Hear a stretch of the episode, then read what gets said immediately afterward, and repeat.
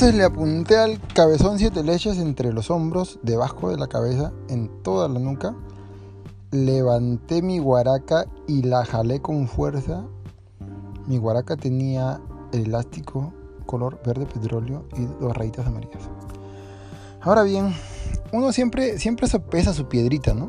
Cuando uno va a tirar un guaracazo, un, ¿cómo se dice? Una resortrón. Uno lo sopesa bonito, tiene que ser una piedra media redondita, media triangular. La piedra triangular, la piedra angular de la iglesia, mira cómo me hace recordar esas cosas. La pones en el cuerito, así tipo David y Goliat, apuntas al cielo como si fuera un arco y una flecha, y en eso ¡Pum! Accidentalmente salió disparada la piedra. Yo no quería disparar, solamente estaba jugando porque él siempre me hacía bullying, ¿no? Y como lo vi de espaldas, yo lo amenacé imaginariamente y le dije, un día te voy a sacar tu mierda así, ¡pum! Mierda, te voy a dar y te voy a sacar. Pero en eso me traicionó el pensamiento. Así suele pasar, en verdad. Los niños creo que se emocionan y alucinan huevaditas como si se metieran su droguita. Y ¡pum! La piedra salió, pero. Pero salió tan rápido como salió del, del aeropuerto el avión a toda velocidad y las líneas de la pista que parece, parecen líneas hechas de cocaína, cocaína sudamericana. Eh, se las come toditas del avión y pum, levanta el vuelo y se va, y se va como si fuera un guaracazo. Un guaracazo que ha salido desde el aeropuerto Jorge Antoine hasta que llega hasta el otro lado del mundo, ¿no? Entonces para mí el avión también representa ese sopesar de esa piedrita, ¿no? La piedrita perfecta, electrónica, electromagnética, electropolarizadora. ¿De dónde se da todo ese lenguaje que uno se aprende tan cojudamente y que no sirve para nada? Para nada porque yo trabajo en la cocina, o sea, madre, si me sirvieran tres palabras para ser gerente general de, de los aviones, en fin, 14 horas de vuelo, respirando el mismo aire. Ay, qué romántico. Con 80 chatos ahí más, hasta que todo boliviano, peruano, ecuatoriano, todo, todo pezuñentos, todos apestando. Somos así, no neguemos nuestra cultura. El ser humano huele, pues, ¿no? Y ahí estábamos, dentro de una perfección. el avión es una cosa perfecta. No se puede malograr, es, es la estética de la estética. Porque o sea, no es como un ómnibus, ¿no? Un ómnibus que está yendo así por el desierto, ese chura, ¡pum! Se pedorrea y se malogra el pobre ómnibus. Entonces el chofer, que siempre es flaquito, está haciendo su coche en, el puro desierto, ¿no? Y salimos todos a estirar las piernas, como, si fuera un poco una bendición, ¿no? Las mujeres orinan en un lado del bus, los hombres orinan en el otro lado del bus. Bonito, ¿no? Pero pero con el avión no es igual, porque si el avión se malograra, ¿qué pasaría? Dime tú. O sea, la verdad, ¿no? Siendo sinceros, ¿bajaríamos a arreglar el avión en la avenida eh, Fawcett Estrellado? ¿O en la avenida Tiburón Hambriento? ¿O en la avenida 8000 kilómetros de profundidad, aguas congeladas? 14 horas y el avión no se puede malograr. Lo único raro es cuando, cuando aterriza otra vez te da miedo, ¿no? El vértigo que viene, baja el avión y el piloto se muñequea y está medio jato porque 14 horas, ¿no? Y, maniobra y las alas se, mueven como mariposita para frenar, para que no se estrelle contra el piso y en eso el avión toca el tiro, ¡pum! suena la ruedita, ¡pum! ¡pum! rebota y ¡pum! todos nos agarramos y una señora se persina y empieza a rezar. La gente reza, carajo, ahí son, todos son crédulos ahí. Y respiramos felices cuando ya el avión otra vez va como ómnibus ¿no? por la carretera del T4. Bienvenidos al aeropuerto de Barajas, terminal T4. Pero la verdad es que es una cojuda porque no sé por qué le han cambiado de nombre. O sea, yo ahorita digo T4 y la verdad es que ya no es el T4 terminal de Barajas porque ahora se llama otra huevada. No sé cómo se llama. Por ahí debe haber uno huevón que sabe. Y felices, ¿no? Felices de haber llegado con vida. Y felices no por tanto tiempo, ¿ah? porque ya uno por ahí con su radio dice, ahí llegan, ahí llegan los inmigrantes, ahí llegan por la puerta 2, sí, sí, sí, eh, tapense la nariz, que, que no se han lavado los dientes. Y llegamos todos, ¿no? De soñolientos, que cansados. con la espalda partida, al rico, a la rica madre patria, España, que te recibe con un policía grandote enojado y que te dice, ¿y usted? ¿A qué ha venido? Y, y uno está obligado a mentir, ¿no? El policía debe estar harto de tanta mentira como nosotros hartos de tanto mentir. Esa huevada genera una cosa que nos, hace mal, porque la verdad es que Dios debe estar palteado de los aeropuertos, porque en el aeropuerto todo el mundo miente. De vacaciones, señor, he venido. Que le digo, señor, ya, jefe, o sea, no ve que soy marrón, ¿cómo le voy a decir de vacaciones? Pero lo tengo que decir, jefe, porque así dice el libreto de esta película. ¡Pum! Otra vez a sentarse, porque después de sentarse 14 horas lo único que uno quiere es volver a sentarse esperar tu transferencia, tu traslado, tu, tu, ¿cómo se dice esa cochinada? Que te lleve un avión hasta, hasta Chipol. Ahora bien, te explico qué es Chipol. Chipol suena como Chapultepec o como Cholula de Rivadeneira. Órale. Eh, entonces, Chipol es el aeropuerto de Ámsterdam, pero tiene un nombre bien cojudo. ¿ah? ¿Por qué no se llama como George Clisman? Una mierda así que suena importante a gringo, a gente blanca, ¿no? No, Chipol se llama Chipol. Y ahí te fregaste, porque en Chipol ya no, ya no vuelas casi con peruanos, ni con ecuatorianos. Y extrañas esa hermandad, ¿no? Porque todos nos íbamos a migraciones juntitos y asustados, ¿no? Nadie se salga del camino, todos como un, como un pelotón. Pero cuando yo salí en Chipol, ya salí solito, ya, ya nadie hablaba español, ya es un idioma discriminado el español en Chipol. Y, y dije que en inglés que sí, je viens como un turista. Eso es en francés. Puta madre, hasta francés me sale ahora. La puta madre soy yo. Tanto hablar tres idiomas para trabajar de lavaplatos. Imagínense ustedes. Mi madre se equivocaba cuando soñaba que tres idiomas sería lo máximo. En fin, bajé en Chipol. Encontré a mi esposa con sus lentes, media crespa, sonriente, sus ojos azulotes como el cielo. Ah, mi gorda, dije, qué bueno. Tomamos el tren y luego tomamos el tram.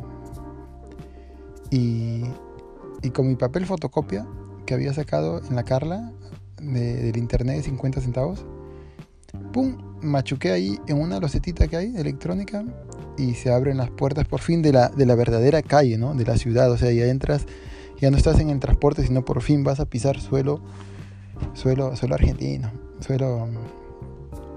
¿Qué país está hablando esta hueva? Holanda. Pero es una tontería porque yo me quedé mirando las compuertas que se abrieron con mi fotocopia de 5 céntimos y ¡pum! Como un piedrazo mi mujer me volvió a empujar. ¡Pants! ¡Pasa! O sea que yo de un tropezón con mi mochila vieja que me había regalado el Frank. Bueno, me lo había prestado, pero ya, pe Frank, échale tierra, ya no seas malo. O sea, ¿cómo te voy a devolver la mochila si de repente a Perú no regresarán ni mis huesos? Y me mete un empujonazo y pasa, ¿ves? No ves que se va a cerrar la compuerta, pero me lo dijo con una maldad que me dejó pensando en mi relación.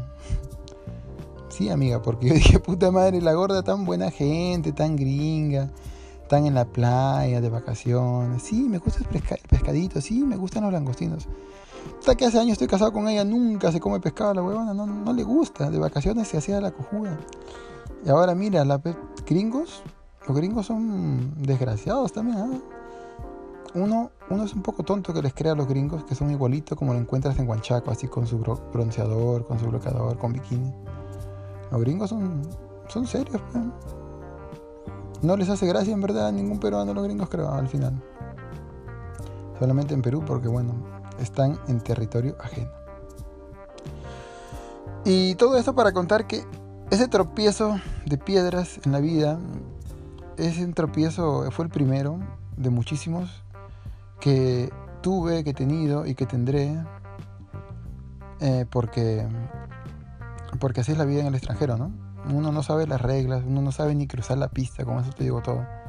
Aunque todo es igual que en Perú, todo es exactamente igual, el pequeño cambio leve te hace sentir un poco inseguro. Y, y bueno, en fin, ya estaba ahí con mi pasaporte sellado. El sello del pasaporte de España es un sello bien monce con una zanahoria y un cuchillo tú puedes hacer tu sello, te sellas tú solito y sale más bonito. El sello de Canadá es medio, es medio chévere, ¿eh? con su, como un pescadito brilla. Eh, el Estados Unidos parece un sticker de, un sticker de, de los Pexicars. Y, y pues, ya estoy en Europa. Ahora regresando a la historia del inicio del cabezón Marcos, del cabezón Siete Leches, eh, le metí el guaracazo, ¿no? Y el cabezón cayó como un pájaro al suelo, ¡pum! Pero con una pierna adelante se arrodilló, como si estuviera pensando, ¿no? Volteó, con los ojos llenos de ira. Parecía un minotauro el desgraciado. Y yo estaba ahí, ¿no? Un pequeño Perseo. No, ¿cómo se llama el personaje este, no? El personaje este al que el Minotauro persigue por el laberinto, que tiene su hijo y que en la isla del Minotauro él mata a los gainazos fingiéndose muerto. Se fingía el muerto y cuando los gainazos venían, ¡pum! le rompía el cuello y los desplumaba. Y con la cera de las abejas los pegaba las plumitas a una madera grande que había botado el mar y hizo dos alas gigantes para él y para su hijo y se inventó el movimiento de las alas y salieron corriendo de la isla del Minotauro y volaron los dos. Claro, era Ícaro, ¿no? Yo percibo como un huevón. Y le dijo a su hijo, no vueles tan alto porque el sol va a derretir las alas. Bueno, la cera de las abejas que te pega las alas. Y no vueles tan bajo porque las alas se van a humedecer y te vas a, a caer. Pero el niño todo cojudo, puta, vio, vio el sol y dijo hacia las estrellas, más alto como las estrellas, como Jorge Antoine, ¿no? Y, en eso que estaba yendo hacia las estrellas, Jorge Antoine, de repente se metió un litro de vodka, estaba borracho con la estrella, estrella, pum, se estrelló el cojudo. Y así el chivolo también pues, se estrelló, ¿no? Y, y ahí estaba, vean, el cabezón siete leches. Ahora bien, al cabezón siete leches le decían siete leches porque el mito era de que su mamá se había divorciado y uno en Perú en ese tiempo no se divorciaba, ¿no? menos si se casaba por católico. Entonces decían, ah, seguro le ha sacado la vuelta al Señor. Eso era la primera versión. Luego evolucionó a otro Pokémon, o sea, otra versión.